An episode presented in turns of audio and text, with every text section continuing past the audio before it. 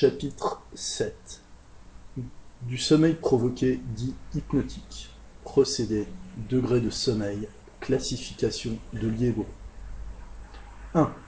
Sommeil par suggestion. Procédé. Tous les phénomènes décrits dans les pages qui précèdent, moteur, sensitif, sensoriel, illusion, hallucination, sont fonction de la suggestibilité humaine. Le cerveau peut les réaliser expérimentalement comme il les réalise spontanément. C'est ce que j'ai cherché à mettre en évidence pour chacun de ces phénomènes. Le sommeil dit hypnotique n'est pas nécessaire pour leur manifestation. Le sommeil lui-même est un acte organique que la suggestion peut déterminer chez quelques-uns. Mais ce sommeil provoqué par suggestion n'a rien de spécial et il n'est pas nécessaire préalablement, comme je l'ai dit, pour la réalisation des autres phénomènes. Le sommeil provoqué est appelé depuis Bred sommeil hypnotique. Toutefois, Bred ne propose ce nom que pour le sommeil profond avec amnésie au réveil. Tous les procédés employés pour obtenir ce sommeil hypnose, qui ne diffèrent pas en réalité, comme je l'ai dit, du sommeil naturel se réduisent à la suggestion.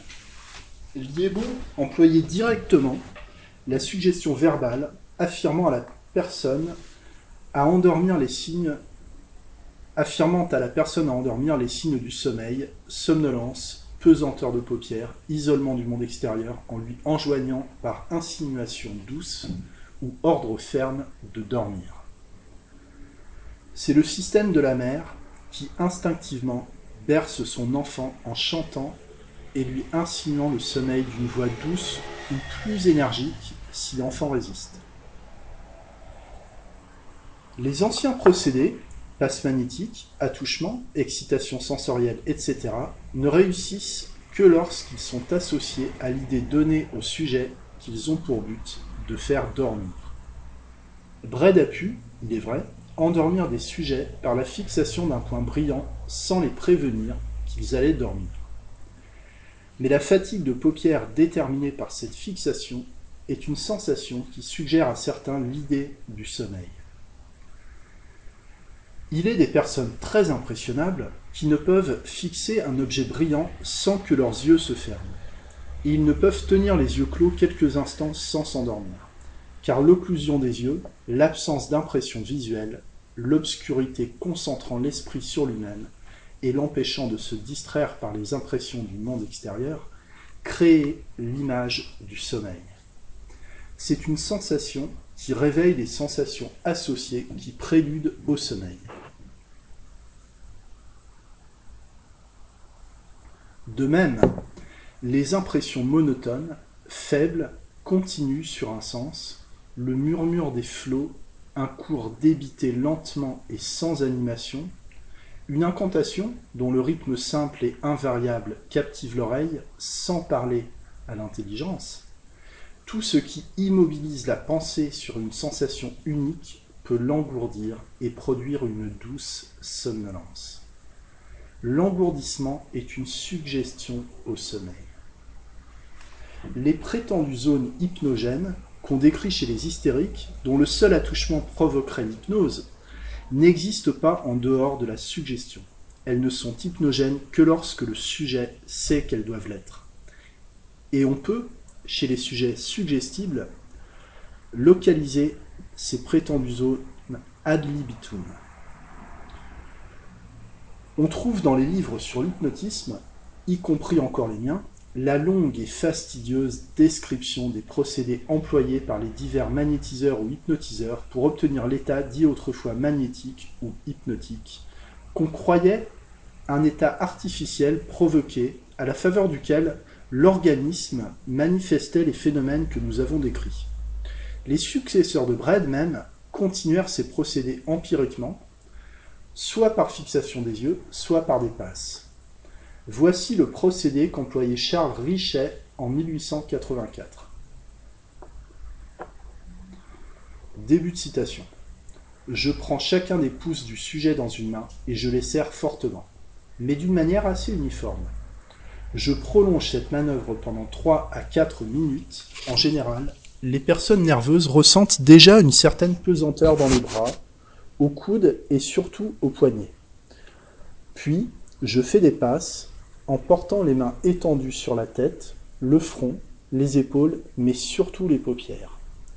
Les passes consistent à faire des mouvements uniformes, de haut en bas, au devant des yeux, comme si, en abaissant les mains, on pouvait faire fermer les paupières. Au début de ces tentatives, je pensais qu'il était nécessaire de faire fixer un objet quelconque par le patient, mais il m'a semblé que c'était là une complication inutile. La fixation du regard a peut-être quelque influence, mais elle n'est pas indispensable. Fin de citation. Chaque auteur varie ses manipulations. Toutes réussissent ou aucune ne réussit, suivant que le sujet a ou n'a pas l'idée qu'il va dormir. Ce ne sont pas les manœuvres, c'est sa foi qui l'endort. Aussi, Liebo, supprimant les passes et la fascination, endort par la simple suggestion. On crée le sommeil comme on crée les autres phénomènes de suggestion quand le sujet peut le réaliser. Souvent, il ne le peut pas, alors même qu'il peut réaliser de la catalepsie, de la contracture, de l'anesthésie par exemple. 2. Degré de sommeil. Il y a d'ailleurs des degrés de sommeil variables. Il en est qui, après la suggestion du sommeil, restent les yeux clos, immobiles, cataleptisables.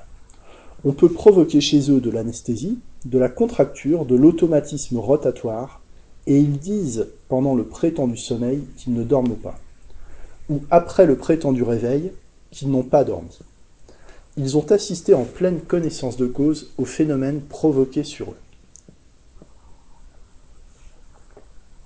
D'autres ont toute l'apparence du sommeil profond avec amnésie au réveil. D'autres accusent seulement de la somnolence, de l'engourdissement, de la difficulté de soulever les paupières. Il en est qui, en dépit de tous leurs efforts, ne peuvent pas ouvrir les yeux et qui, cependant, n'ont pas la conscience de dormir. Liebo considérait tous ces états comme des degrés de sommeil, comme des états passifs ou états hypnotiques. Voici la classification de ces divers états.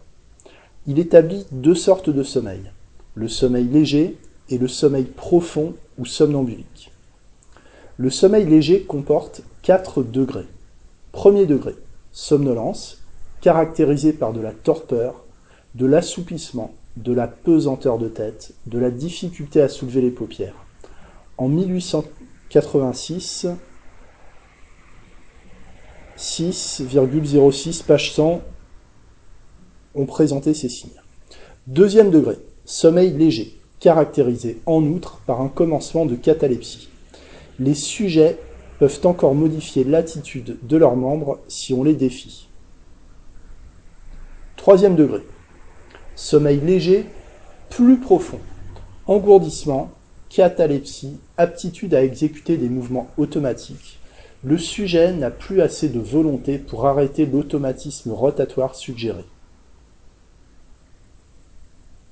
Quatrième degré. Sommeil léger intermédiaire. Outre la catalepsie, l'automatisme rotatoire, les sujets ne peuvent porter leur attention que sur l'hypnotiseur et n'ont gardé le souvenir au réveil que de ce qui s'est passé entre eux et lui. Le sommeil profond ou somnambulique à 2 degrés. Premier degré, le sommeil somnambulique ordinaire, caractérisé par l'amnésie complète au réveil et l'hallucinabilité pendant le sommeil. Les hallucinations s'effacent au réveil, les sujets sont soumis à la volonté de l'hypnotiseur. Deuxième degré, le sommeil somnambulique profond, caractérisé par l'amnésie au réveil l'hallucinabilité hypnotique et post-hypnotique, soumission absolue à l'hypnotiseur.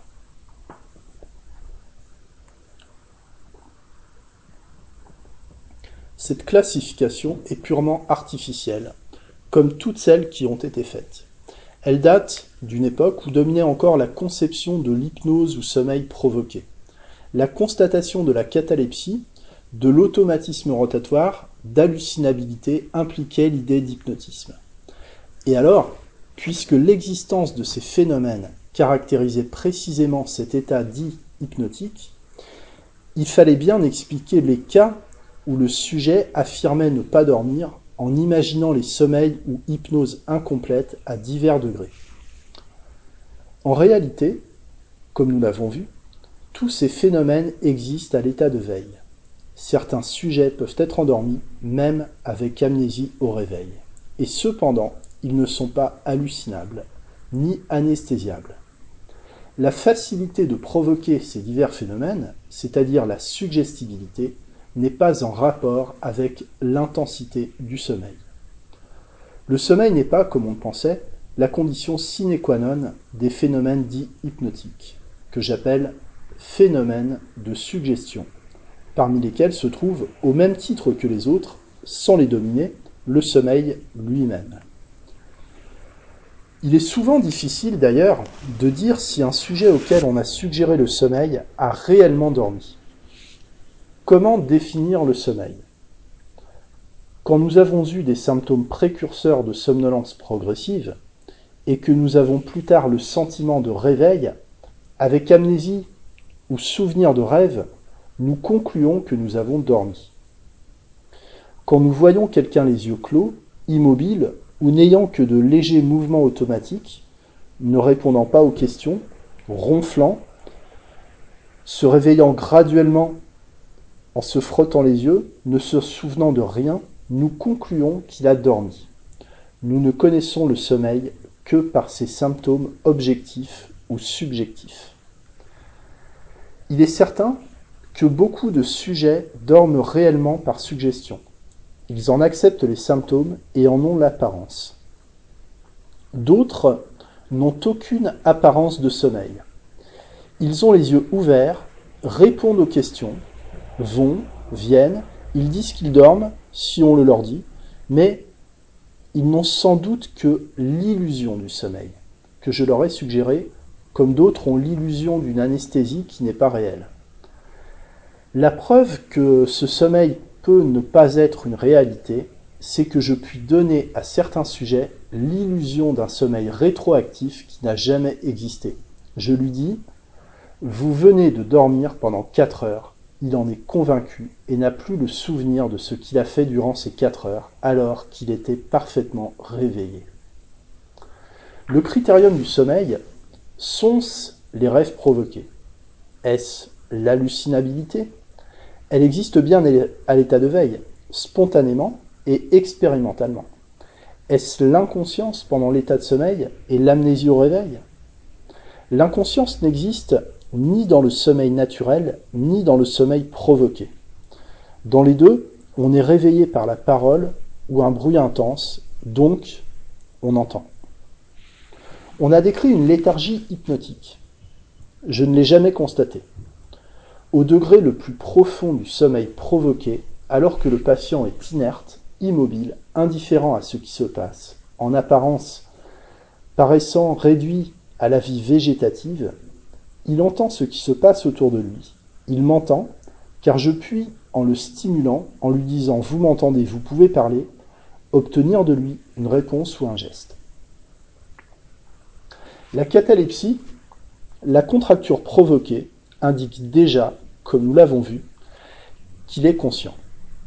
L'action de tenir le bras en l'air ou de le contracturer est un phénomène de conscience. Le comateux, l'apoplectique inconscient, ne le manifeste pas. Je lève son bras, il retombe inerte. Je ne provoque chez lui ni catalepsie, ni contracture. Tous les dormeurs profonds, je le répète, je puis les réveiller par la parole. Bien plus, alors que l'amnésie paraît complète, que le sujet n'a plus aucun souvenir de rien, je puis réveiller en lui tous les souvenirs des paroles qu'on lui a dites, des impressions qu'on lui a données, des rêves qu'on lui a provoqués pendant sa vie de sommeil. Il n'y a donc pas d'inconscience, pas de léthargie dite hypnotique. Ceci m'amène à étudier l'amnésie.